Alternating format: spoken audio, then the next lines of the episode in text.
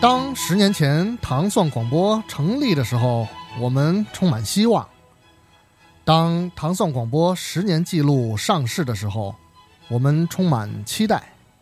旧事痛快，糖蒜广播十年记录书籍即日起在当当网开始预售，预售者将有机会获得独家主播签名版的书籍哦，更有机会参与读后感节目录制，与唐宋广播主持人面对面交流，惊喜不容错过。即日起，请登录当当网搜索书名“旧事痛快”，点击购买。十年辉煌，与您共享。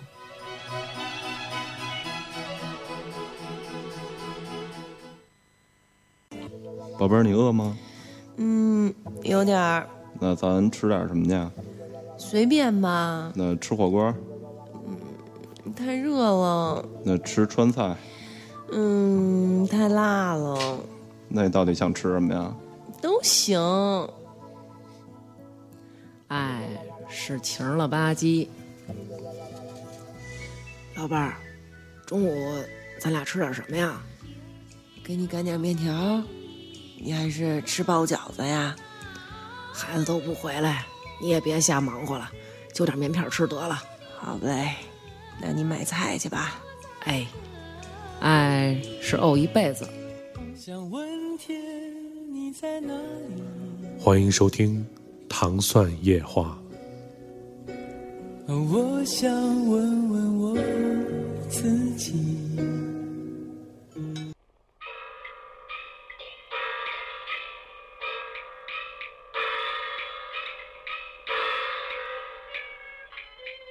欢迎收听《糖蒜夜话》，我是瑞叔，我是西瓜，我是客串嘉宾迪梦。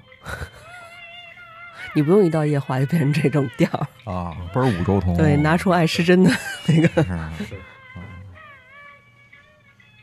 今儿你说黑灯瞎火的，咱仨又坐这儿了啊。嗯，这是什么背景音乐？真是正经一期夜话。嗯，今天咱们录一期什么呢？年末了，看我音乐跟的，哎呦，真是，还是你放的好。但是这歌本来就这样，一下我都不知道说什么。高大上，高大上。嗯，一年又过去了，今年呢，我迎来了我万恶的三十周岁，我以后就是三张的人了。你才三张啊？嗯，西瓜都好几个本命年了吧？是我哎，今年还挺庆幸的，就是快过去了嘛。虽然我也没什么大的不顺，因为今年是我本命年嘛，嗯，属马，然后二十四岁嘛，嗯嗯，然后十二十二十二十二对，然后今年本命年快过了，反正挺高兴，还好没什么大风大浪，还算。本命年其实好像说也不是说呃完全是坏事儿，它就是变故比较多。嗯，还行，我算平平顺顺，平平顺顺。嗯，第一梦怎么样？今年？我今天还行吧，就是 累，对累，对我就是今天也是放弃了很多那个在音乐上的追求，嗯，对，然后都快淡出了，是啊，主要是在弄糖蒜，因为也是十年嘛，嗯、所以今天还是有挺多事儿要弄，然后也是接近年末了，然后我们这个该吃的年饭我们也吃了，然后现在就是。有一些怎么说呢？赶紧把工作弄完了之后，就准备过节了。嗯嗯，所以今天呢，我们仨大半半夜三更的聚一块儿，就是聊一聊今年都发生什么事儿了吧？对，这也是夜话的传统。我去年就年末的时候就已经就有总结过一三年的大事。嗯嗯，那怎么着？从我开始。嗯，我就查了查，就是今年我个人挺关注的，反而放第一位的。嗯。就是今年又复发了这个在西非啊，这个埃博拉病毒，嗯，就这个是号称是病毒界最完美的杀手吧。然后今哎，埃博拉这我还真不太了解，你给我介绍一下。其实这个早在二零零几年的时候就已经是出现一种病毒，曾经在非洲爆发过。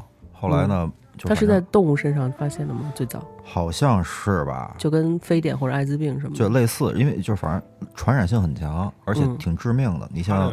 它的特点主要就是死亡率会就高一点，就有点类似于非典那种，我觉得。但是它比非典要高特多。对对对。那有点类似艾滋病那种。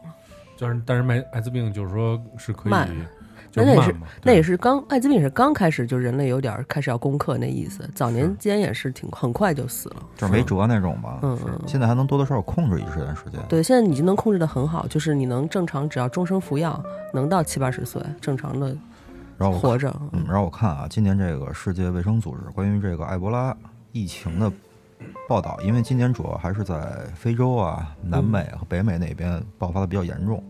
今年可能感染全球啊，共计一万七千两百九十人感染，而且这个数字还在持续增加。然后，因为今年的疫情，死去的人是六千一百二十八人。其实这个数所以就是说它的嗯比例就会很高嘛。嗯，对，而且据说这是那个就是埃博拉这个病毒出现以后，这是历史最高最高人数，是这还挺可怕的。说句实话，一万多人，是，而且一万七千多感染的里死了六千多个，这比例还真挺高的。所以你就看，就是说他，他就是当时就是为什么特别恐慌，主要也是因为当时美国派出了很多力量，然后去去去去来攻克他，弄这个事儿。嗯，结果呢，就是后来陆续这些人回到美国之后，都感染们病毒对都感染了，还带回来了。对，所以就是也是是引起了一些恐慌吧。不是病，因为这种疫情影响，就最典型的可能就是禁航了，一下不让出不让进了，是然后人力损失、经济受创、粮食短缺、学校停课，这这都这都是挺直接的影响啊。就是说，反正要多正常有多正常。要多正常，有多正常。是 是，那个，但是我觉得现在就是，呃，人类这种，因为我记得历史上欧洲的话，好像隔多少年就有那种几十年吧，就那种大疫的爆发，包括什么黑死病啊、什么鼠疫啊这种，那会儿死亡率那才叫高，那就根本欧洲死一半儿那种。嗯，就那时候他们就人类对这种传染病的这个研究啊和那个防御还没有早年得过肺炎就都歇逼了嘛。对，然后就就还没有这么先进。其实现在现在已经控制了，已经就发现能够能控制，然后马上知道怎么样来预防，这个还挺重要的。而且其实就是。就以前觉着就是那个欧洲古代或者怎么着，像高大上什么那种，但其实后来确实发现，就是以前的那个卫生条件确实特别差。对，就是其实我我现在甚至，我这是我指我个人的就是想法，一一就是说我甚至觉得中国古代的可能就卫生环境来讲，可能都嗯会比外国要强一点。是，而且中国古代包括，因为以前的那些好多传染病是通过水水源啊、食物啊什么这些传染的嘛，包括像这种干净的，就是净水系统啊什么的，其实是中国比欧洲要先进。但是现在不是啊，就是就是以前的时候是中国有一个完善的一个就是。呃，就水的一个一个就是清水的一个清洁的一个保证的，就比欧洲这个方面要发达。我曾经看过那个研究过人类就是怎么上厕所，就是呃怎么用什么东西擦屁股什么的 这种这种细节。但是我发现他们真的用欧洲那种方法的话，非常非常容易交叉感染。就所有的人都用一个东西，就在厕所里放一个桶，桶里面放一个棍儿，棍儿上绑一块布。然后所有人就是拿水涮涮，然后就擦一下，然后再放回去。中国很早就发明了厕厕筹，就对对对，就是一个竹片儿，然后用完一次性的啊，就扔那儿。所以这个是非常先进的一个一个预防疾病啊和那个卫生的一个方式。快板儿跟这个有什么关系？是不是后来发现好多人因为大便干燥厕所没事儿干，从裤腰带剪了一段儿，说一段儿是吧 穿成了变成了快板儿。是，而且最可怕的这埃博拉病毒啊，主要是就是说对人类和灵长类动物啊产生的那种烈性传染类病毒，就是主要是对灵长类和人类就是有致命的那种，嗯就是最强烈吧。其他动物倒反而还好，啊，就是包括我记得嗯艾滋病是最早在猩猩还是猴子上发生发现的吧？嗯，哎，这个还挺奇怪的。就是其实其实对于就这种烈性的病嘛，嗯我觉得就是因为我们今天本期节目要说很多的话题，就我觉得这这这这种烈性病来讲，就是其实对现代人来讲更不可忽视的是日常的一些疾病，比如说我认为无法攻克的病。有有两个最致命的，过敏一，一个是过敏，还一个是感冒。嗯，而且现在因为各种综合原因，就是过敏的人会越来越多，对，所以我觉得平常大家也是要就是注意，就是特别年末啊、冷啊，然后也注意身体健康啊，呃，锻炼锻炼身体，然后也预防感冒。虽然说什么吃个什么白加黑什么的好，嗯，但是其实就是到目前为止，其实我我看过一篇报道，好像说世界第一大顽疾好像是还是感冒，嗯感冒是最那什么的。但是感冒你就不会死，就基本上哦 没有什么死亡率。感感冒就是就是好像那时候说在国外死亡率还挺高的。他会，对他是他不会因为本身感冒，他肯定是并发症的，引起了肺炎感染啊什么的，嗯，对，而且因为主要我觉得北方一个是空气比较干燥，比较利于传播吧，二是因为冬天就是太冷，就都是在屋里憋着，嗯暖气也不开窗什么的，所以就容易这些交叉的互相传染。嗯，反正大家都注意健康吧，嗯饭前便后要洗手，嗯 好吧？刚才说到空气了，正好我下一个要说的，嗯就是咱们北京著名的雾霾。啊，今年特别严重哈，一下说起原来都不怎么认识这字儿的，是现在 后来一下就都知道了挺严重的。嗯不过呢，今年咱们啊，英明的上级领导也特别在那个 A 派克期间，APEC 期间对这个事情严厉的发出了指令，叫嗯严格控制，嗯要从啊那个压减燃煤、严格控车、调整产业、强化管理、联防联控、依法治理等方面采取重大措施。这你应该找王涵来念，是 他念的可有阶级感情了。是是是，我念的就是街道居委会那范儿了。还真是，还真是。不过今年确实有那么几天吧，我相信在北京的朋友都感受到了，嗯，蓝的时候真蓝啊，问题是不蓝的那几天，真是伸手不见五指啊。而且就是真的感觉到空气的那种难闻，就是味儿，啊，对啊，嗯，有那种直接的感受。我就说嘛，北京有雾霾，就跟住烟灰缸那似的。对，然后有一根没掐没没掐灭的烟，然后里面全是烟灰，就那感觉，出门太难受了。是是是，我为什么没减成肥啊？就是刚说想出去跑步去，哎，来雾霾了，你说怎么去啊？对不对？是，但是今年跑马拉松确实还是有挺多人参与的。哦，对，今年好像北京、上海两地，还还有很多，包括成都什么，好多其他城市分别也在雾霾期间举办马拉松吧。当然，我他们不是故意的了，但是那些能真的去坚持跑的，我还是挺佩服的。嗯，对，我觉得也提醒大家，就是说，对，在健康和这个就是就像这种环境嘛，选择还是要选择更长久的方式，因为毕竟确实对身体真的不好。真是，嗯，反正今年反正哎 APEC 期间，咱这头儿也说话了，我还是挺有信心的吧。嗯不敢说怎么样，但我想明年肯定会比今年好一点儿。希望明年的也算一展望吧。我希望明年北京空气能好点儿，对，这样人呢在户外的时间能更多一些，多多多多锻炼锻炼啊，别老跟屋里憋着，屋里开着空气净化器，是不是？就挺不好？嗯其实带动了一整个产业链，对。口罩和空气净化器的产业。对对。对，嗯。我那会儿都想打算卖口罩去了。其实今天还有一事儿，也是就是一时，也是有可能我觉得是被娱乐圈给带起来的，嗯，就是这个冰桶挑战。哦，然后也是为了那个刚开始出现这事儿的时候，人是吧？对，就嗯那个肌肉萎缩性叫侧素硬化症，嗯为这个筹款，就那也就类似于冰冻人这种的。嗯就当刚开始这事儿出来的时候，其实我还不太，我不知道是因为一个病，我还以为就是那些明星娱乐事件的一噱头。嗯后来没想到，后来我稍微一了解，加上国内也随着世界的步伐跟入嘛，很多名人带头，对吧？娱乐圈的、政圈的，还有商业圈的，很多人带头做这事儿。后来我就了解一下背景，其实，嗯，我觉得还挺好的，为这事儿。而且因为这个事情，今年的捐款，这个病症的捐款要明显比往年，比去年吧高出了明显四倍。哦而且这个病症其实算稀有病种，嗯，然后之前其实挺挺不太受大众关注的一个病，嗯，然后因为这个所谓的半娱乐事件吧，然后引起了很多人的关注，得到捐款，我觉得还挺好的对我很早就知道这个病，是因为看过把瘾，啊。王志文最后死的就是因为这个病。就是开始哪儿都不能动了，对，就越就一步步慢慢的不能动，他最后是所有的肌肉都僵硬了，就等人家控制你呼吸的，就是你气管这块儿的肌肉都僵硬了，就你就窒息了，相当于就是肌肉纯萎缩呗。就就就是就是就冻住了，感觉一步步就是不能动了，就慢慢瘫痪，然后最后是呼吸的肌肉都不行了，然后就窒息而死，对，还是一个非常痛苦的病，嗯。说回来啊，嗯，今年虽然这冰桶这事儿，然后引起很大关注，有国内也有很多人捐款，但是也有一些缺心眼儿的东西拿这作秀，嗯。就是为了博一个名啊，无论是在各大公众平台上，就这种的，反正，嗨，做呗，你事儿办了就行。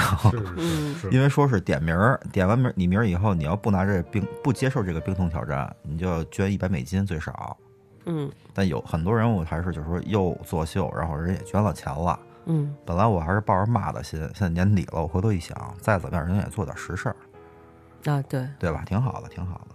当然也希望不光这一个病，这里都骂人都捐钱了，不是他作秀啊，他嗯挣多少呢？他靠这个，哎，算了，不说了，反正也是行善嘛，毕竟还是行善，我觉得还是大力支持这种事儿吧。嗯，当然就是别玩冰了，也挺浪费的。中国水北北京水资源也不是那么那什么，嗯对吧？说这个马尔代夫现在已经就是叫什么淡水告急嘛，我前两天看了一、嗯其实北京也挺危险的，嗯北京一直是北京地下水早就没了。那肯定要全国支援它，就是不可能让首都没有水吧？是，嗯这是北，也我觉得也不算什么首都占一便宜吧。我觉得全中国哪儿没水了，肯定都是四方支援。嗯。但是就这个自然环境这事儿，我觉得还真是得稍微注意一下。是是，嗯。所以你看以前北京周边的好多地方能能能去玩嘛，就是那个水库什么的，嗯。现在也都是保护起来了，我觉得也挺好。是是是，自己家门口大家齐心协力保护一下也挺对的。嗯，哎，咱说的是冰桶吧？是嗯冰桶，对，啊，然后今天我打算说这最后一个呢，也不是最后一个，就是我看的，就我今天特感兴趣的，就是这世界杯。嗯今年世界杯有两个特色，第一呢就是各种意外，嗯，因为我也就是全民的运动我也参与一下吧，对不对？博彩博彩，啊，小博了一下彩，很数量很小吧，几十块那种的，嗯，还跟我打过一个赌，一盘没赢啊，全是意外啊！我这这届绝对是假球，我觉得这可能是近二十哎近十年吧，两二十一世纪这几这两三届世界杯里最假的一届了。我个人感觉啊，因为好像今年世界杯好像也是，但是后来也是打压了，但是之前真是好多平台都开通了，包括新浪都好多地儿都开通了，就说哎，你你是纯就是不是那个不好意思啊，嗯你是纯从那个就是呃技术上来能看出他在踢假球呢，还是说你分析这个结果是假球呢？我分析这，我第一是分析结果，第二从表面上，我我我我不是懂球的人，嗯。但是太明显了，嗯，他那种已经不是说让输赢的事儿了，就是已经赢了，嗯他是故意让你进一个。哦如果对方要不进，比方说二已经二比零就很很正常了吧？嗯。这边比方说大部分都压的是二比零，就嗯。实力上讲二比零、三比零没问题的，就都那样了，到最后最后让人进一个，或故意送一点球啊，或嗯。故意进加时赛啊，就那种放水，嗯嗯，就那种的，就是足球这行本来水深，但是今年这届实在是太假了，嗯。也可能是因为在巴西吧，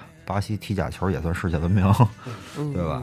嗯所以你说有没有可能就是说，全球的这个娱乐化嗯，这些这个产业会就以后会越来越多的影响这种就是各个领域的这个行业，因为你说体育运动它本来是一个比较纯纯洁的这个竞竞技类的嗯。不纯洁不纯洁嗯，都有裙带关系。奥是。奥林匹克精神嘛，奥林匹克精神嘛，但是其实慢慢的出发点是。就是因为出发点还是会变嘛，嗯。就是所以说就很多东西越来越就不纯粹。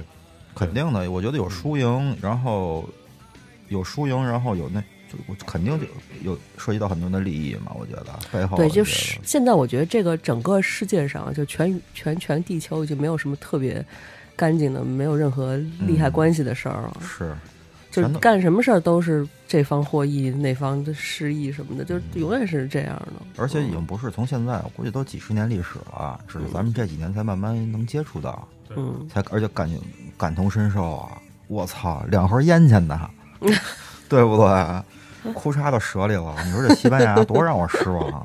真是啊，算了，所以我觉得我跟蒂姆在一块儿特别合适，就是我们俩都不看球，嗯所以当然不看球我也见不着他。嗨，放音乐了。嗯，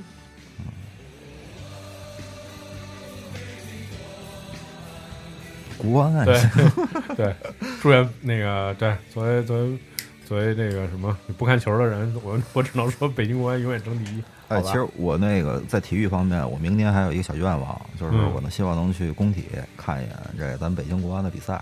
嗯，啊，就跟谁踢无所谓了。当然两边我都支持，你穿上客场的队服过去，然后弄死那种。对，不是我 其其实我还真不在乎，就是说两边哪边谁输谁赢，只要是两边都踢特卖力，市场精彩的球球赛。感受体育的真正魅力。对，我觉得你应该去看一场北京国安在天津的比赛，为什么呀？好玩逗啊！你听他们怎么骂北京啊？啊，有点意思，有点意思。而且他们那边骂起来都是特别有一套的，是是不是小董？论套是吗？嗨，嗨，友谊第一，比赛第二。嗯，就我觉得就不懂球也可以去捡捡乐。是，而我其其实挺喜欢球场那种气氛的，嗯有点意思。嗯，反正我是学不出来，我听人天津人给我学过。嗯行，今天我这四个比较关注的事儿说完了。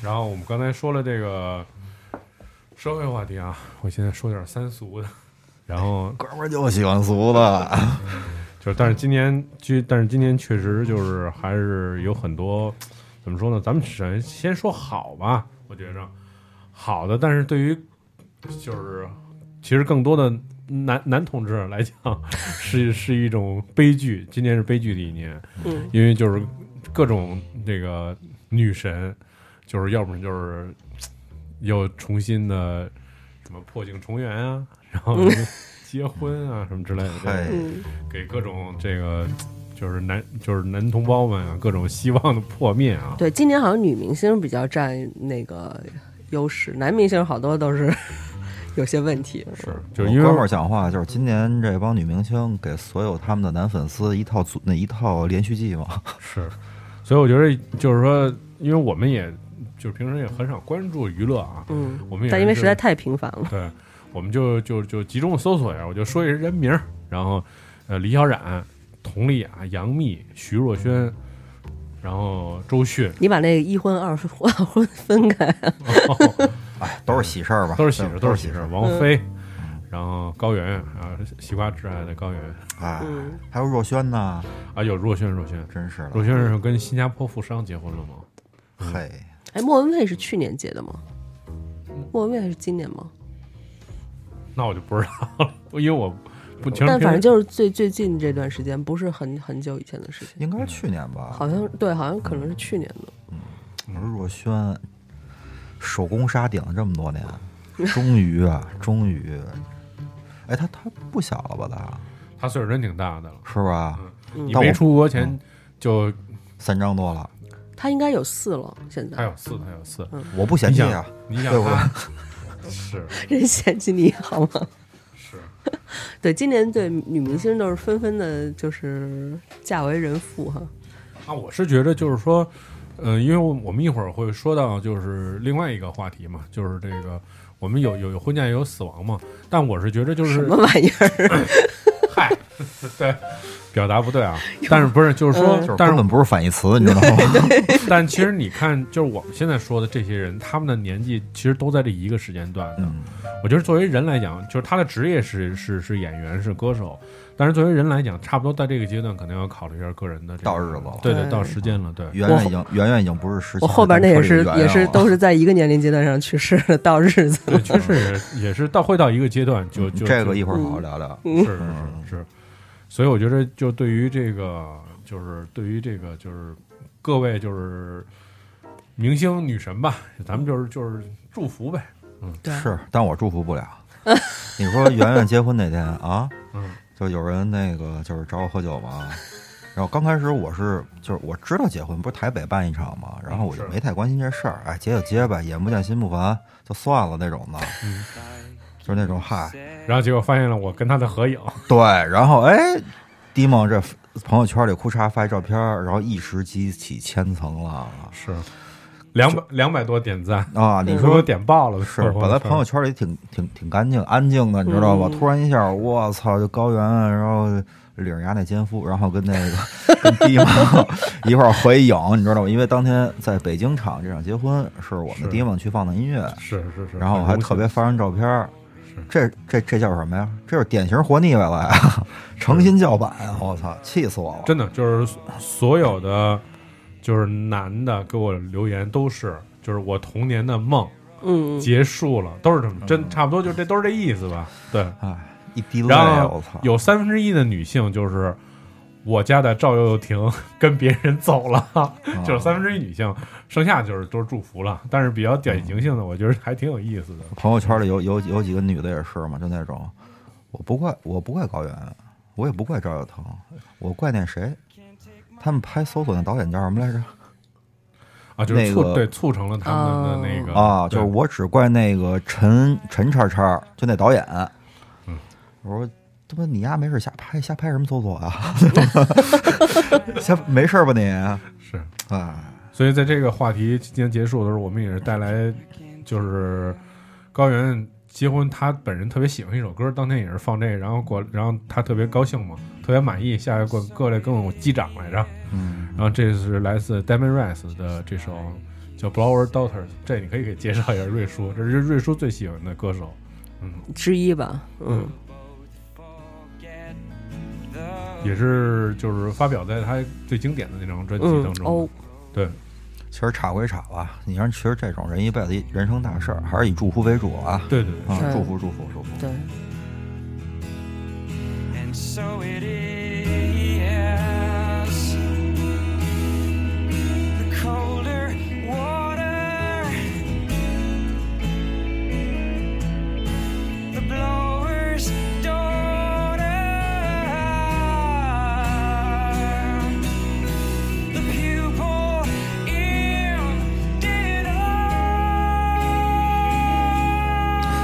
说这得有多少男的想听这歌落泪？啊 是。对，这歌唱的就是一男的追女的，喜欢女的，女的不跟他那事儿。听听着啊，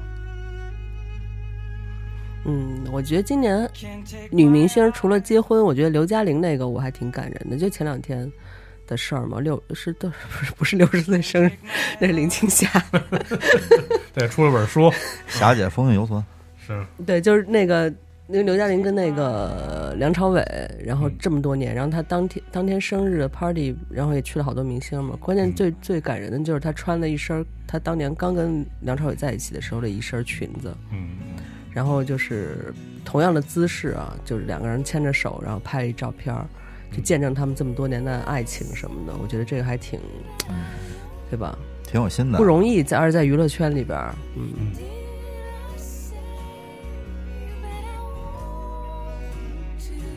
专密说今天还挺温馨，把我跟那病毒全折过去了。是。就咱们也，咱们就是喜怒哀乐都说一说吧。是，嗯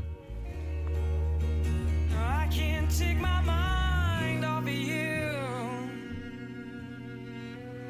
您现在收听的是《糖蒜夜话》，今天我们是二零一四年的最后一期，然后为大家总结一下今年的一些我们值得关注的事情。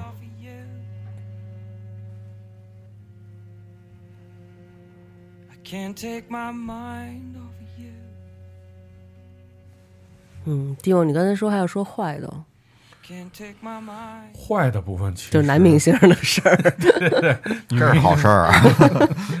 女女女明星都出嫁了，都男明幸福星上了，对。嗯。男明星都相继落网了。对相继落网 各种落，相继出轨，对，嗯然后就是什么黄某某啊、薛某某啊、嗯，文某、对文某某啊，文某没有某。文某某某对，所以我觉得这个就是说，嗯，其实我觉着就是我是我是感觉这个其实越来越像就是西方国家了，就你看咱们老看，就是咱们老看这个就是国外的电影什么之类的，你看嗯就是人家。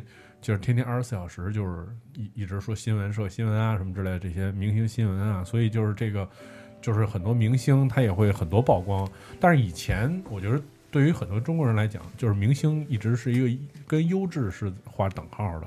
嗯，就这些人，他们作为社会公众人物，他们一直形象一直都是特别特别好的。他们的道德品德对对对对对是成为正比的那对对种。对对对对，嗯但是这肯定是假象，都是人嘛。嗯，也拉屎撒尿抠鼻子呀。嗯，反正这个是是被赵忠祥老师打破了嘛？我这观念就是是是 啊，伟大的赵老师，伟大的一分钟的录音，是是啊，所以其实就是就是我觉得就是也代表我们其实就是更开放了吧。嗯。社会，就能有机会，就是让让我们也能够就是正确的认识。明星卸下了光环，对对对。揭开了神秘神秘的面纱，离 大众越来越近了。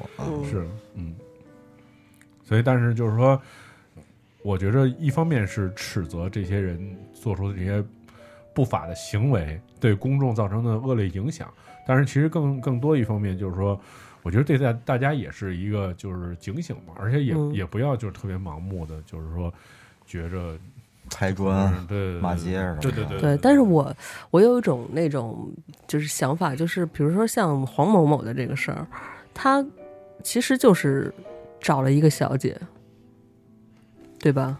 是这个叫事儿吗？就是他有他为什么要受到这么？他现在都没有片约，就是他他的可能生计受到了威胁。当然，他之前肯定挣了很多钱，嗯我不相信他就是会饿死什么，但是他肯定是以后的饭碗可能要丢了的那种那种我觉得局面。这行业首先水深，嗯他这事儿绝对不简简单单只是他找了一小姐发泄了一下性欲上这么简单的一事儿，嗯背后肯定有其他的。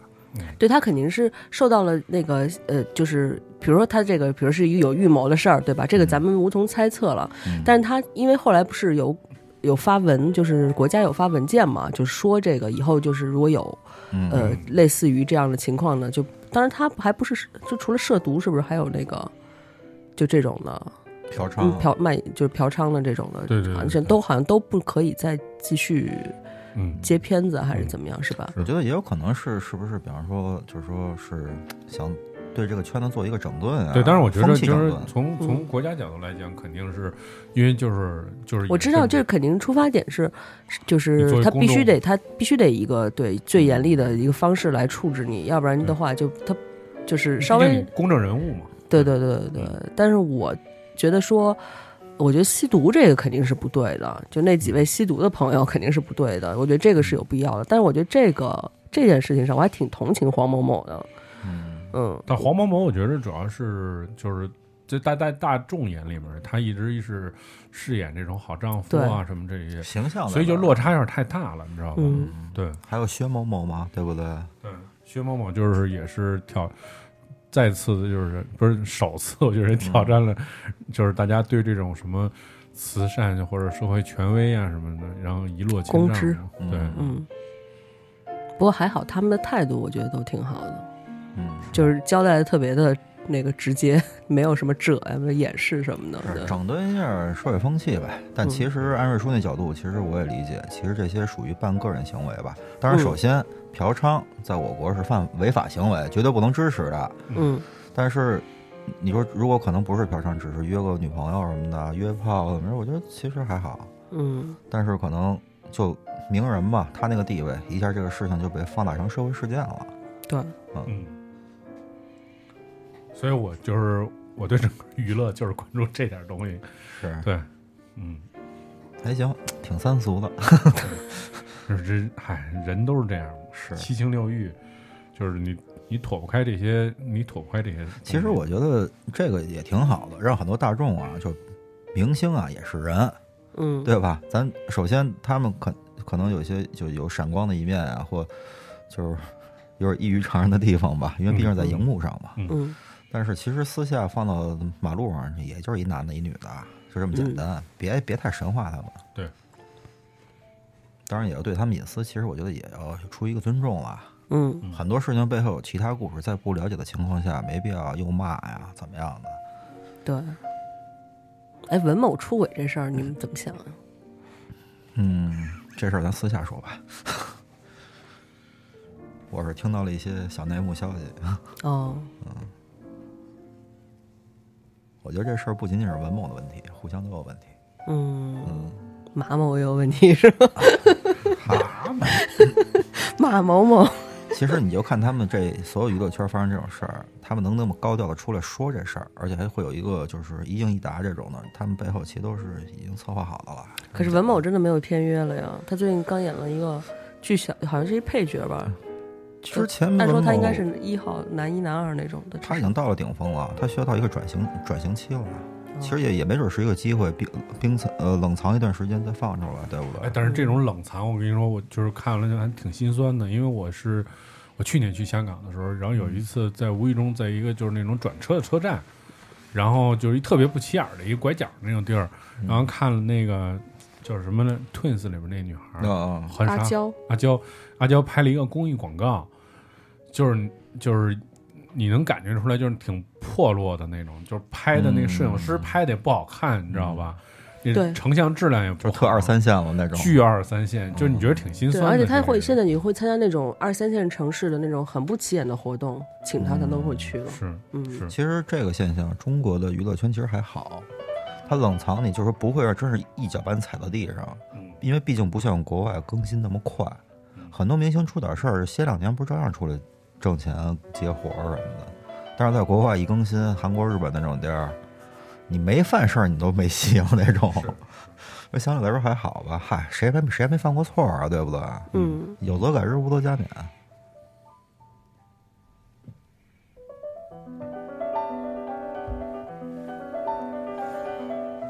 就到我了是吧？嗯嗯，就我因为之前可能是工作呀、然后那个学的专业啊什么这些的原因哈、我比较关心的一些那个话题，然后今年就给我觉得还挺。呃，怎么说呢？百感交集吧，也不能说完全的百分之一百的高兴哈，就是说有一种，我觉得我是不是有点仇富心理？就是，就我们今年那个那个著名的兄弟啊，就华谊兄弟，然后其中的呃王中军，然后买了一张画，这张画是，啊。对，这张画特别就是就是这画的这画本身不是这张这个这个这个画家的代表作，但这画家是如雷贯耳，就梵高的一个叫《雏菊与罂粟花》的这么一个画，嗯。对。然后当时是花了成交价是三点六千多万美元，三点三点几个亿，嗯，对人民币买的，对，我觉得还挺是给中国人长脸了吗？嗯，这个首先第一有钱，嗯，真有钱对，这是我百感交集的地方。啊，是真有钱，羡慕羡慕。我也想买一樊老师的画，说挂挂家里。嗯但是呢，你说这个，嗯，长脸不长脸，好坏，我觉得倒无所谓。我觉得这是一个纯属个人收藏嘛。对，因为我当时听说，就是呃几年前吧，就是那个兽首，就圆明园兽首嗯的拍卖，当时不是也是一个中国买家买的吗？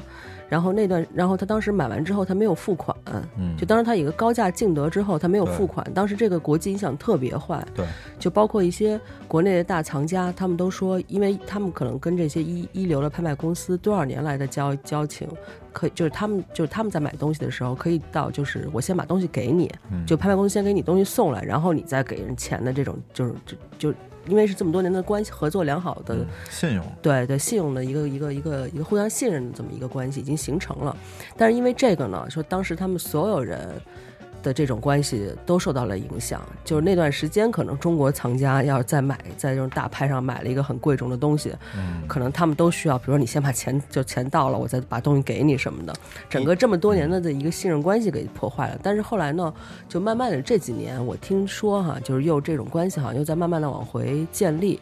对，然后主要是咱们国家这两年经济发展的比较好，然后这种大的藏家就是一就是出手，纷纷出手，对对对，很凶猛对对对，而且那个价格什么的，然后这可能也就是给钱给的比较痛快吧。是，对，所以就是现在已经慢慢的开始建立了。对，而且我觉得，呃，怎么说呢？我觉得这个钱它总比花在别的地儿好。我觉得你真的有很多钱花不掉的时候，你买一个艺术品嗯，做自己的收藏，对。不管是以什么样的目的，三个选择，我觉得真有钱人。嗯你说第一，收藏艺术品，这是个人品味、嗯个人的那种怎么说呢？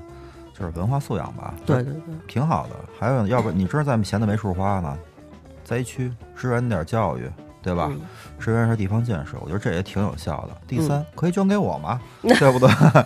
我也重灾区，我需要买东西挺多的，对不对？不过说到这个买画啊，我就是说一题外的，然后今年因为我看电影看的特别少啊，今年那个瑞叔就是让我看了一电影，我觉得还挺牛的，就是说的是一个老收藏家一辈子，嗯呃，然后也是没有爱情是吧？没有没对没有伴儿，嗯然后最后就是发生了爱情，然后就这么一个故事，是一个我觉得那那算什么？算虚我觉得算悬疑。对，它其实是一个非常一个设置成一个非常那电影的名儿我有点忘了，嗯但是因为就这是前半年看的事儿啊，看看的电影。对，就一四年的，呃对，就一四年前半年、上半年看的这电影，然后他就是说，这个女就是有一个老藏家，他有一屋子的画，就都是巨牛逼的那种。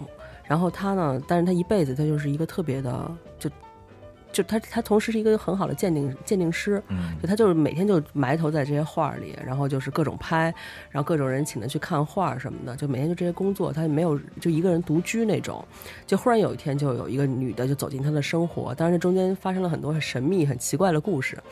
然后最最后呢，他以为真的，他真的见到了这个女的，并且以为跟这个女的就是找到了终身的伴侣。那个女的还真的是一年轻漂亮那种。嗯然后，但是在最后影片结束的时候，他发现他所那屋子所有的花都没有了，女的也消失了。然后这时候他才恍然大悟，原来整个都是一个局，包括他女的把他们家对面那咖啡店嗯都给那个人都给收买了什么的，然后就整个做了一个大局，把他所有的画套走了。但是呢，偷天换日续集吧，对，本来是一个悲剧感觉，但是他最后影片的那个结尾，他有点交代成那种，就那个男的想了想，觉得这事儿好像也值，你明白吗？就他一辈子的这些收藏，他已经对他来说的意义和说这一次真爱，他所谓当时的那个是感觉真爱啊，和这种真爱的体验来说，他觉得不一定就是亏了，你明白吗？就不一定就是一一个价值上的那个，对对对，一个嗯一有一个思考那种东西的，嗯嗯，所以这个还挺挺好玩的。主要那片子是一个挺逗的，就拍的就悬疑片那种，挺好看的，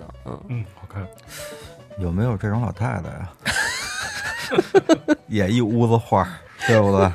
樊老师的、达老师的画儿，可是上次那个真的就是那个上次秦工他们不是前些日子跟爱妻去法国玩了嘛？嗯然后趁节假日的时候，就是然后他在那个叫什么？他在那个就是巴黎的一个什么一个酒店，然后看没有在在一个奢侈品店吧？是吧？反正就一老太太结结账嘛，嗯，然后说，然后说结账就是好像是什么呢？拿一把卡是吧？一把钱一把卡，对，说嗯你就是好像那意思，你看着来吧什么的。嗯然后当时就觉得啊，这人挺牛的。但是他们发现那人的原因是因为爱妻觉着那个老太太穿的鞋挺好看的，嗯说，想问 是哪儿买的。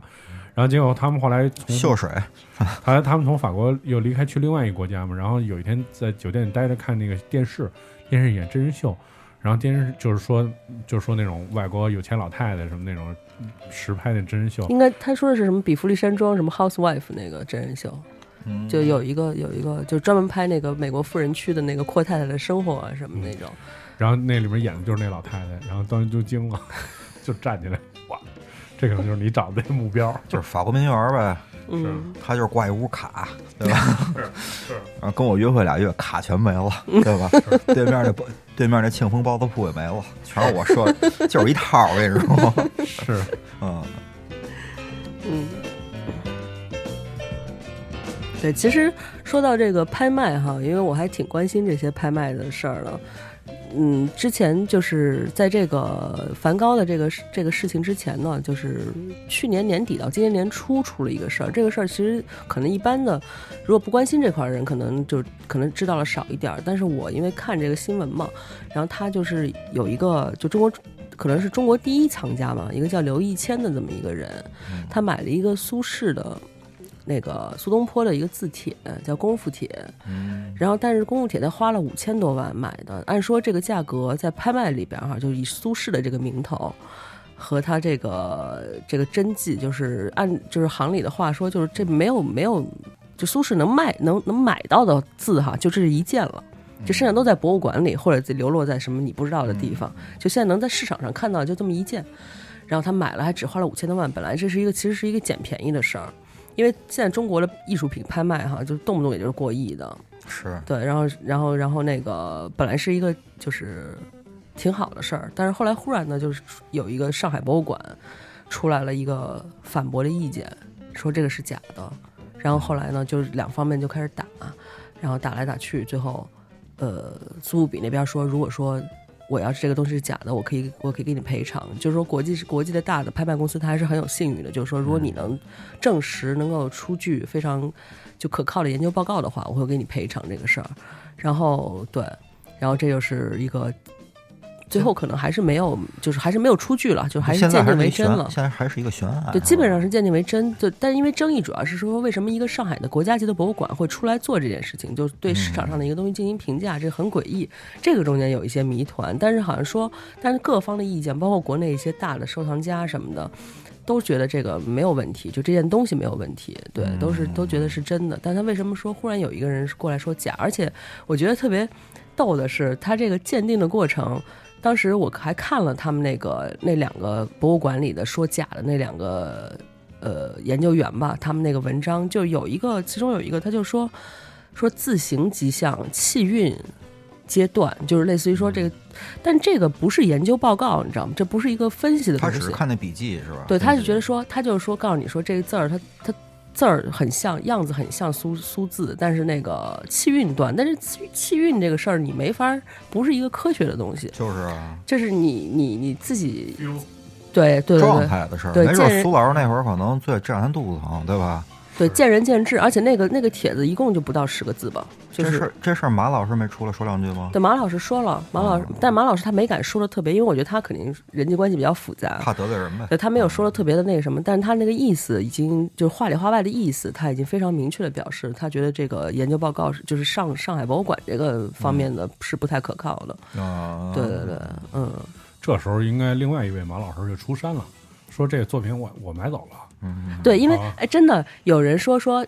有好多人当时跳出来说说，如果你要觉得这事儿，你要是心里吃不准，就说这个刘一千就是这个买家，说你我我可以给我可以要，如果你你放心你不放心的话，我这儿我给你接着，就是有有人这么说，对，不过也确实，因为就是听说了，就是国内啊，其实国际也一样，就这个拍卖圈啊，特别是这些古玩字画、一些非常值钱的这些艺术品啊，嗯，水挺深的，真挺啊深的，特别深。对对对，就不是那么简单的，就是那种，哎，其实说最简单的就是说钱多呀，嗯，所以你动的心思肯定多呀。是，对有人说对对都千儿八百的，那就真没什么可。真是高端技术啊，那嗯 是是是嗯，嗯，对。所以呢，这个，但刘一谦后来就很任性了，他们后来叫他任性哥嘛。他在前不久上个月吧，哎，就这个月吧，还是上个月的，然后拍了一个又拍了一东西，拍了一个两亿八的唐卡，嗯这是今年苏苏苏富比的。那对他来说，苏老师这字帖就毛毛雨了，对不对对他其实苏轼这个，他其实真的捡了一个便宜。嗯其实我觉得在大部分的，就是人眼中呢，就是这个圈儿里的人眼中，我觉得苏轼的这个字帖比这个清朝的唐卡，就是文化意义啊、艺术价值要高一些。对对对，嗯苏老师哪年的呀？对不对？嗯，人家用的什么毛啊？胡比胡比也是胡比。对，就因为太有钱了，所以就叫任性哥嘛。反正我觉得这种东西啊，其实当然有些人是出于投资角度去收藏啊、购买、拍或去拍一些东西，一些文化有价值的东西。然后有一部分人是真有钱，他只是为了纯属个人兴趣爱好去收藏。嗯，无论是哪个，我觉得价值是自己的，得自己判断。嗯对你要认准了，就别就别人，当然专家也得听了，嗯毕竟买是买一真东西嘛，那他只要自己喜欢就行吧。哎，如果让你们拍一东西，你们想买什么呀？你先让我足球彩票中点儿，对不对？不是你不要考虑价价钱的问题，如果就是无所谓，有人给你买单，你就想买一件谁的作品？我其实还是挺倾向于买一个那种老的那种茶壶，紫砂壶就可能是紫砂的或铁壶者青砂，啊，铁的就算了不是日本铁壶吗？不是也有啊，就那种的。就其实我嗯还挺，我对那种就是说那种器具、家用那种器厨房那种东西，我还挺感兴趣的，包括那种文房摆件儿。对，呃，就类似于那种，比方说那种老老的茶具，嗯或者就我特别喜欢桌子和椅子，哦，老的那种欧洲的呀，那种老的椅子。其实这玩意儿，我觉得我那你跟喵姐夫聊聊。啊，是从德国给我拆几个过来。回家放上心爱的唱片机。啊，是，嗯我就特喜欢那些老的桌子椅子，然后就可能就什么真的假的，其实我也不懂。嗯什么现在有很多复刻的一些欧洲、东欧的一些品牌啊那些的，国内也有一些厂子在复复制，那种嗯哪怕复制都无所谓。但是如果真要能有那个钱，嗯有那富裕了，然后那种我肯定可能买张特别好的桌子或者椅子吧，嗯就放在家里，就而且是日常用的，嗯我觉得这样才能发挥价值吧。嗯，你真要买买幅画，我也看不懂，我是不是？我就魏公村一男的大老粗，还是实用器是吧？是你说买一个器皿，比如小器皿也就算，你说买一大瓷瓶子，对不对？这怕脆了。啊，嗯，这回家喝多菜了多不好。蒂莫，你想拍什么？哦，我要买，我肯定是买，就是类似，就是什么装置什么那种实际的东西，因为画我也看不懂。嗯，就是我我以前曾经那个就是一直有就是有一个心愿嘛，就我看过有一个人就是说那个就是莫奈什么之类的那些嗯画儿什么的，说说你只有看到真迹的时候，你在那儿看了仨点儿，说你就能感觉出来那个就是印象派的魅力和那个真迹的存在的意义什么的。就是晕菜了，晕菜了。啊但是我我觉得我可能理解不了，我就是要我要是有钱，就是有人给花钱，我就买一那个，就是比如像什么，嗨，我就知道这么几个人嘛，达米赫斯特那个骷髅，不是切片那马，我觉得挺棒的。嗯就他把他是他是一个就是是英国最最呃现在艺术界里面拍卖最高的对，活着的，还活着的，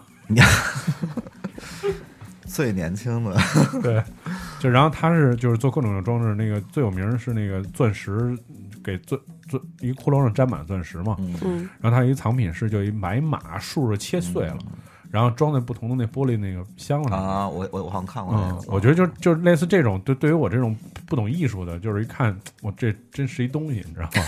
对，这是实话，因为确实你不懂，你没必要说你弄一什么东西看或者什么的，这种就你也看不出个玄机什么的。不过确实，我之前也尝试过去一些博物馆啊，包括一些画展，而真是名人的字画那种。比方说，在那哪儿我看过一次，也是梵高的画，但不是梵高没什么名儿的画，你知道吧？就不是那么出名的，说是世界巡回。其实我后来一想，就是骗钱。你知道他把那线上回放的，那是贵点儿有贵，他门票卖他妈两三百块钱呢，我真进去看了。一看边上几个全是仿的，就那一幅是真的，因为就那玩意儿就搞得跟电影里似的，各种什么什么镭射那种保护措施，几个大防弹罩子，那就弄得特那什么。但不是梵高最有名的画，就挺没名儿的一幅。然后我当时也不不懂，跟别人看了看，确实跟那些仿的不太一样，它的笔触、嗯色彩还有其他一些确实不太一样，但我看不出哪儿好哪儿坏了，我只觉得不一样然后确实有发现几个宋庄的电话，啊，是是。然后背后签着名儿的，然 后 是留着一电手机号，是是打电话喷的喷的几个那个东西，不是那喷也是幺。三幺嘛。是是是，哎，文化圈还发生什么其他事儿了？嗯，我觉得今年吧，就是是就是其实今年其实说白了是一个就是世界就整个整个世界的局势上，就是不好的事儿挺多的，对吧？包括之前的好多地震啊，什么什么飞机失事啊这些的，接二连三的，而且是。对，所以但是今年也走了好几个大师，我觉得自己我就是文化圈的吧，我觉得我还挺缅怀的。比方说比方说这陆学长导演，啊，陆导。对，陆学长导演，而且特别年轻，都四十多岁，不到五十岁，然后去世了。嗯，对，然后还有那个电影大亨邵逸夫，但是邵逸夫是喜丧啊，邵逸夫一百多了吧？是，嗯，就是他去世那天上新闻嘛，微博上就刷屏嘛，各种悼念啊什么的，嗯，他因为真的做了好多好多慈善的，连我们院儿那体育馆都是压盖的全国各地的都有。啊。对，然后那个包括在香港就更别说了，就就是学校里面就是各种楼什么都是他的名字命名的。善人，善人，对对对善人。，嗯，但是我听说他去世那会儿，我一拍大腿，心里就默念，当然没说出来，还活着呢，您老人家还健在呢。但是也确实了，真是也是为国内吧，真是嗯好多特别大学院校，真是做了很多特别实际的事情。嗯，你看，同样是电影人，为什么他就能活到一百多？是，陆导怎么这么年轻就去世了是？，嗯，电影，香港还是要注意养生的嘛。是是，不可磨灭的一笔，邵氏嘛，嗯，每回上来对对对打打两个，一个是 S 一个 B 吧，真的真的，邵氏真是那早期那大 logo 就是那种滴血打打 E S 一 B，还是悼悼念他老人家了。嗯不过像瑞叔说的，其实这个就是今年走了很多的，无论是各个行业的大师啊，就嗯挺划时代的人物吧。我觉得在对二十世纪华人史上，对对对，还有我特别喜欢的画家朱德群，也是今年去世的。对，嗯，拍卖也很高，动不动就是成百上千万的作品。不过这些文化名人去世，这个我超也不是，就是这股出现，就是好像是几年前就开始了，就给我特明显一个感觉，就是近五年吧，就有点那种，就是世界性的，就是一个一我感觉一个时代过去了，嗯，就会有特明显这感觉。对，好像在换换换一番天地的，就很多真是在二十世纪，真是说出了，真是那种特别有震撼力的一些人物或一些标志性人物、代表性人物，真的近几年真是也可能一算一算账吧，确实也到日到岁数了，然后就是纷纷离去了。嗯你像几年前的，可能像什么 Michael Jackson，这在流行音乐圈绝对是天王，嗯然后在后 James Brown。就这种大师级的人物，嗯。音乐圈有很多，嗯。像你刚才说电影圈，今年有有这些，其实去年有很多嘛。五马，对，对今年还有五马，嗯，嗯。就是那燕赤霞嘛，嗯，嗯，还有那谁嘛，威廉姆斯嘛，啊，罗宾威廉姆斯，对对对对对窈窕奶爸爸，对，超喜欢他，但没有人不喜欢他吧？好像，嗯，就他这个人心中永远是，但我觉得他到后期已经能看出他有那个抑郁的迹象，就不管他演那种喜剧的角色里边，也人家带入带带这种悲的感觉，我总觉得他有有那么一种感觉，不像早年间是那种纯的特别闹闹腾的那种片子了，都说喜剧明星都有抑郁的那个倾向嘛，嗯，么憨豆什么的是吧？啊，嗯，把快乐带给别人，把悲伤留给自己，对，我觉得这是肯很肯定的，就是说，因为他本身他们又是当演员的，工作特别忙，然后他一下子，他每天必须得一个非常嗨的一个状态去工作嘛，但是他大量时间都在这种嗨的状态下，但他其实心里有一些不好的，他肯定要经历事儿。当他经历不好的事儿的时候，他没有没有一个渠道，没有时间吧，或者没有精力去宣泄他去。在别人面前永远戴一个面具，或者对对对，这样他慢慢变越积越多，越积越多，肯定是到最后会有一些问题。但我觉得 James Brown，听这背景音乐啊，是我跟迪梦挚爱，嗯真是大哥级的，服，能挑大拇哥的没几个。詹哥绝绝对是是是一款，对吧？必须的，詹哥也行，根儿啊根儿啊。不过他真是喜丧，我觉得他这辈子一点毛病都没有。所以我们也是就是特意把这首歌吧，在这个话题的结尾当中送出来自 James Brown 这首非常有名的叫《This Is a Man Man's World》，送给这些伟大的逝去的明星。嗯，文化界的名一些标志性人物吧。对，迪梦一来，节目有有一种音乐节目的气质。嗨，我瓜哥在音乐节目气质也很浓重，只不过就是咱们不是讲故事呢，嗯但是可以给大家放松一下，就是好多年前我有一个哥们儿，然后那个他一个他姓詹，然后呢后来就说 生小孩了嘛，然后说给小孩起什么名字，好像说给孩子起名叫詹士邦，怎么不叫沾边啊？刚才你说，对，真行，这刚才说了詹哥嘛，嗯我想到这个詹，哎，一个时代过去了，每年总结好像都会走一些人啊。嗯，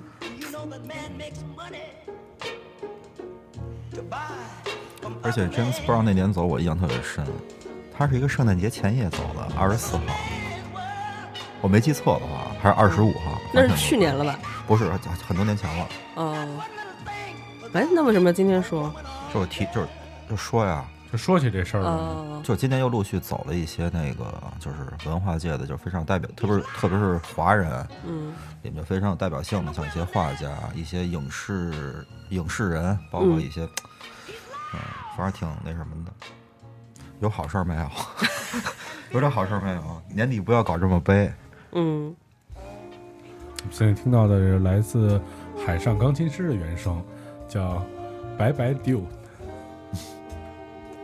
Dude 是什么东西？Dude》，哦哦哦，dude，哎，今天说说自己吧，你们自己身上都发生了什么变化或者什么事儿？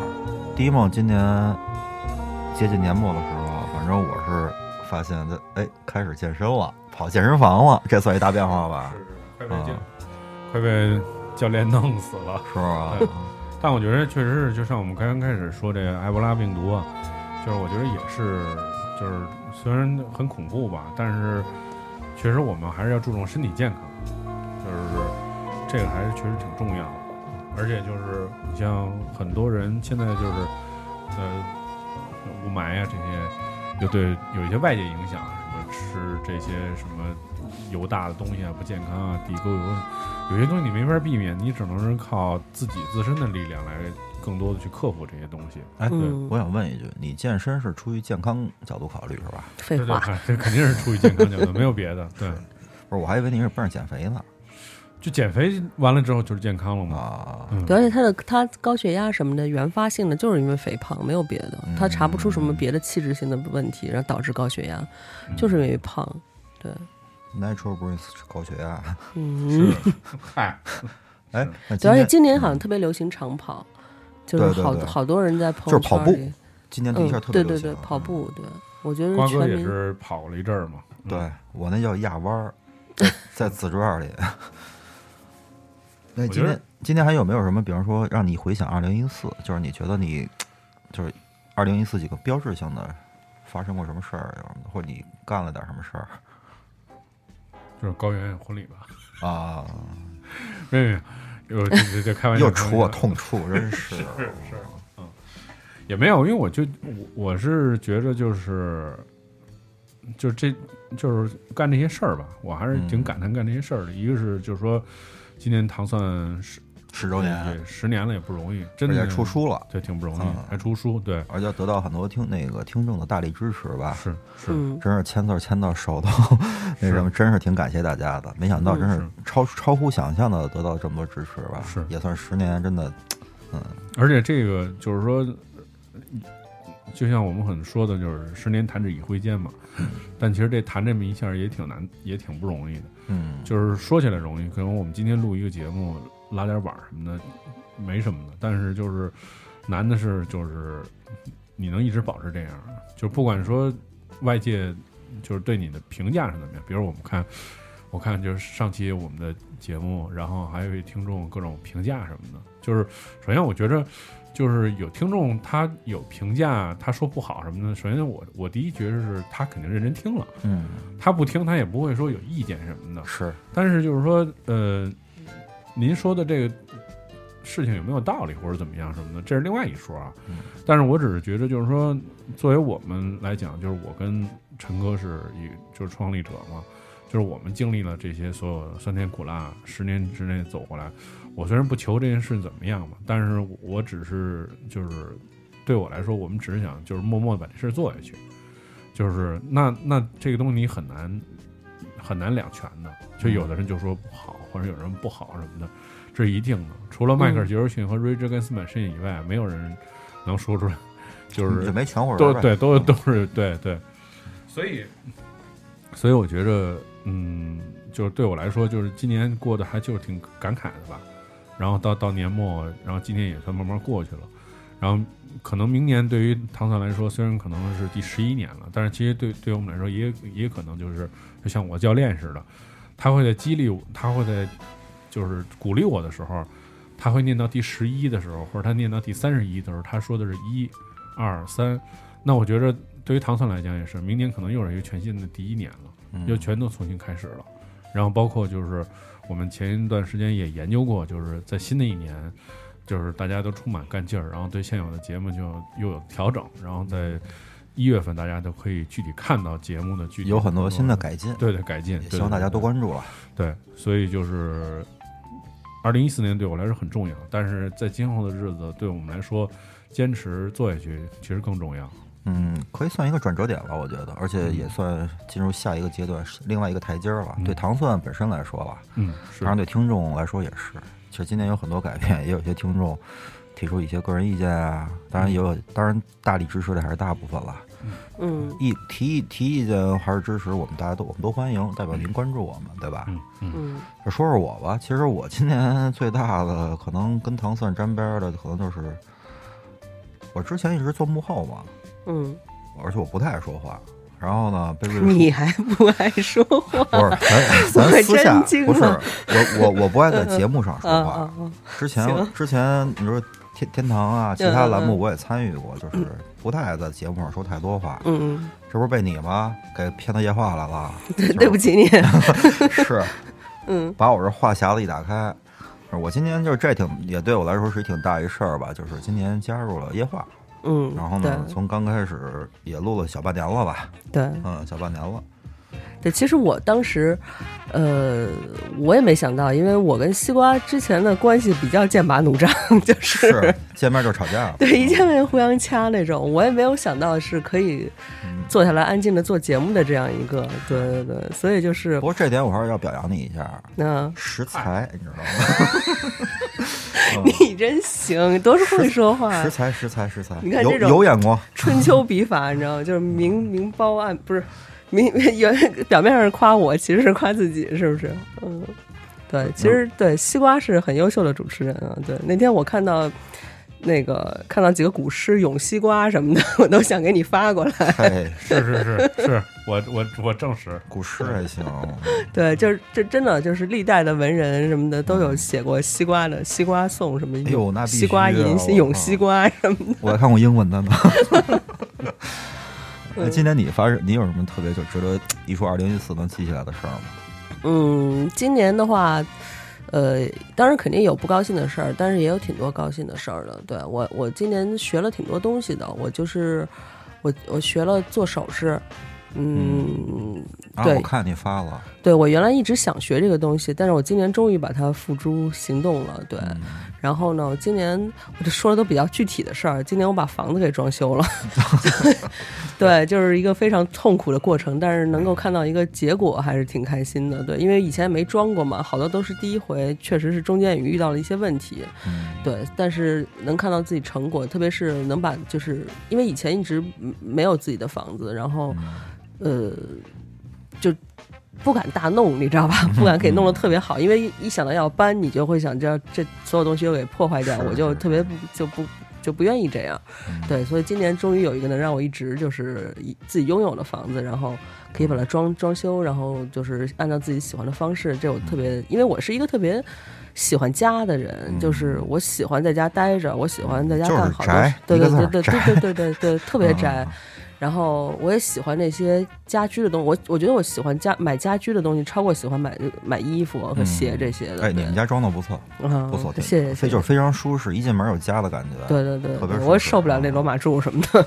嗯很舒适，很舒适。嗯其实我相信所有听众朋友啊，就二零一四，今年也都是发生了很多事儿吧。其实回首，静静下来五分钟，嗯点上一支烟，想想今年二零一四都发生了什么，嗯肯定有好有坏了。嗯嗯明年就二零一五了。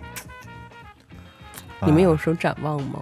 展望啊？我嗯希望首先让唐三夜话能得到更多的听众支持吧。嗯当然，我们也首先是从我们自身做起，也要做一些更多的改进，把节目做得越来越好。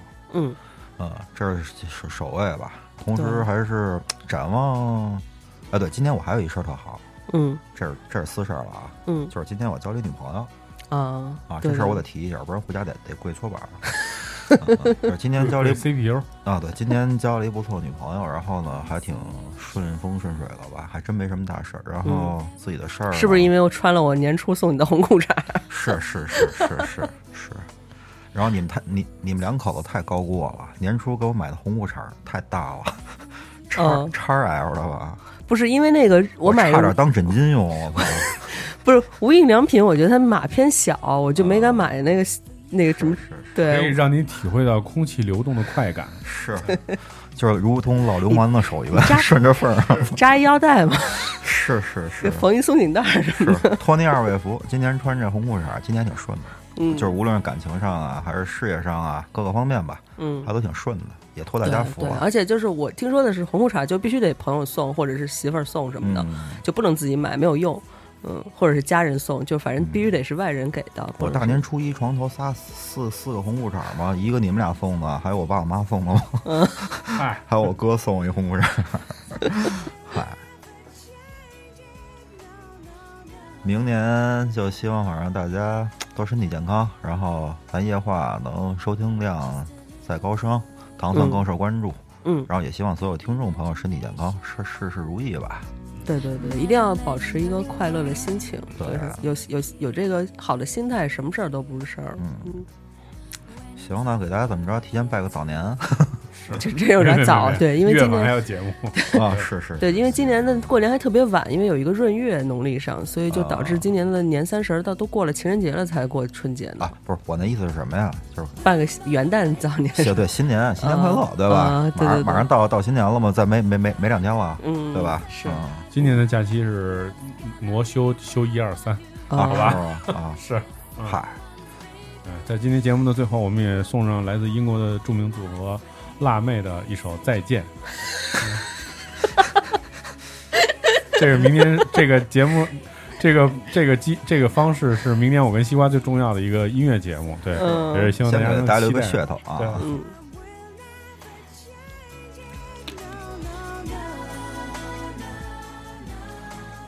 再见，那咱们就明年见吧，好吧？嗯，对，明年再见。明年见，拜拜拜拜。